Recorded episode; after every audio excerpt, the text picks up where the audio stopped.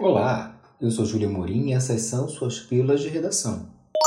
Hoje nós vamos falar sobre moradores de rua ou as pessoas que vivem em situação de rua. Tem uma pequena diferença e a gente vai ver. Pessoas passam as noites dormindo nas ruas, sob marquises, praças, embaixo de viadutos e pontes, e essas sim são consideradas pessoas em situação de rua.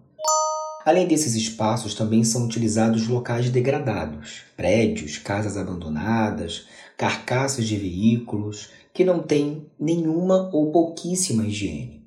Os moradores de rua são um grupo muito heterogêneo, isso é, são pessoas que vêm de diferentes origens, com diferentes vivências e estão nessa situação pelas mais variadas razões.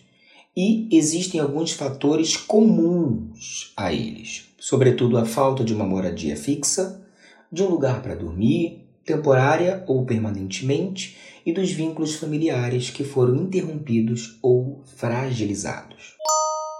Uma pesquisa nacional sobre a população de rua foi realizada pelo Ministério do Desenvolvimento Social em 2007, com o objetivo de quantificar e qualificar todos esses fatores Alguns motivos, ou os principais motivos que levam as pessoas a morar na rua, estão entre liderança, o alcoolismo e o uso de drogas, também o tráfico de drogas, roubos, furtos, perda de emprego e alto custo de vida. Além, muitos são ex-presidiários, não conseguem emprego e a própria família não os aceita. Tá? Das pessoas entrevistadas, 71% citaram ao menos um desses três motivos, e muitas vezes os relatos citam aqueles que se correlacionam, por exemplo, a perda de emprego, uso de drogas, inclusive conflitos familiares. Apesar de não ser muito comum, existem pessoas que escolhem viver nas ruas, também de acordo com essa pesquisa. Embora os principais motivos sejam, por mais das vezes violência, abusos domésticos, desentendimentos dentro da própria família, afirma-se que existe um grau de escolha própria para sair de casa e ir para a rua. A explicação obtida na pesquisa é de que essa escolha está relacionada a uma noção, ainda que vaga, de liberdade proporcionada pela rua e acaba sendo um fator fundamental para explicar não apenas a saída de casa, mas as razões de permanência na rua. É importante ressaltar um ponto.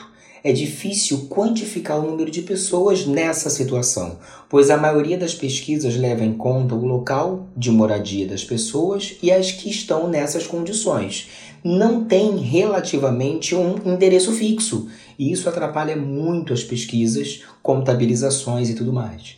Uma pesquisa nacional sobre a população em situação de rua, que foi também desenvolvida em 2008, é a pesquisa mais abrangente e completa até 2019. Não se tem nenhum registro de uma pesquisa tão boa quanto essa.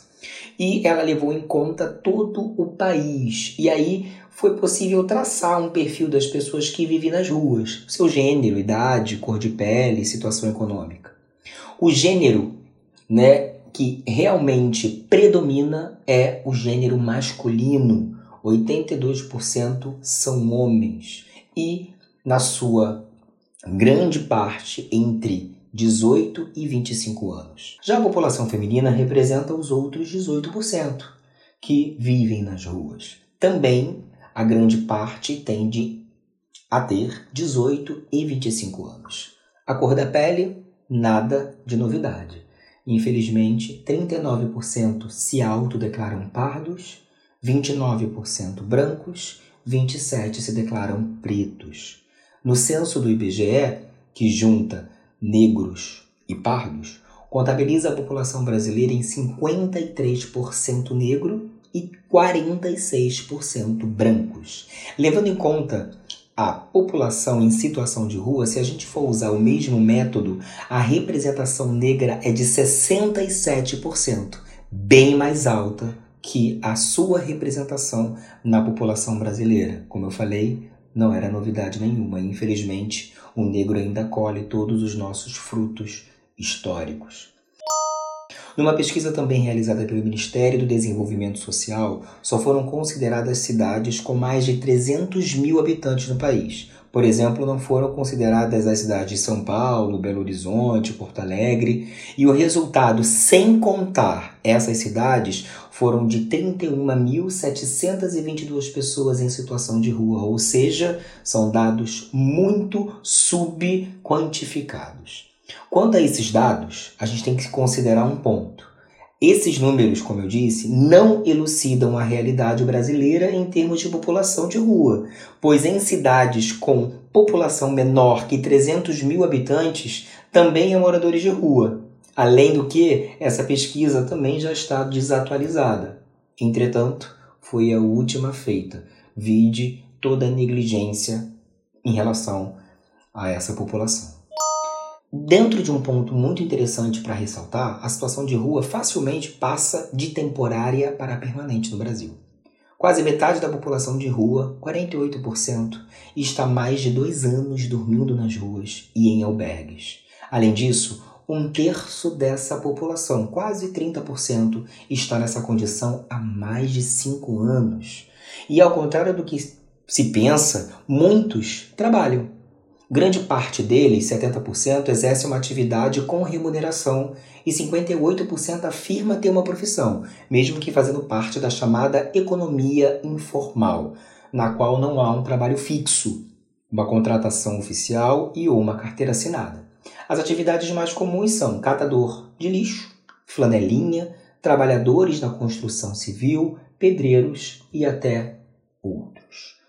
A condição de vida deles, infelizmente, é baixa.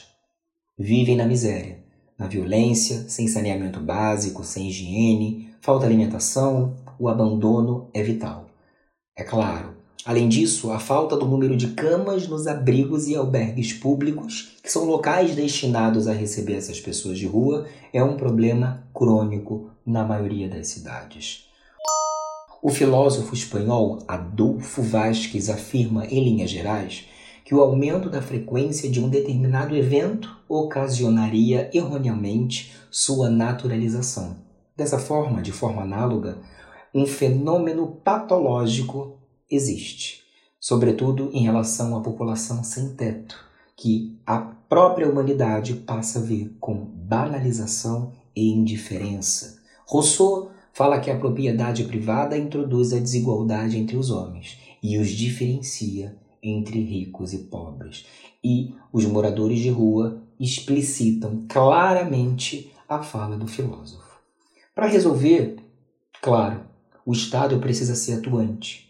Os municípios têm que avaliar a quantidade exata dos seus moradores de rua, mas tem um órgão público que tem um papel muito fundamental que também são as prefeituras, com a criação de albergues, vagas públicas, assistencialismo de saúde, contribuição para a formação profissional para mudar a realidade dessa população e, claro, um agente muito importante para temas de minoria são as ONGs. As ONGs têm um papel muito, muito significativo. Onde o governo não consegue chegar, a ONG tem o poder de e pode mudar tranquilamente a realidade de vida dessas pessoas. Essa foi sua pílula de hoje. Um abraço e até a próxima.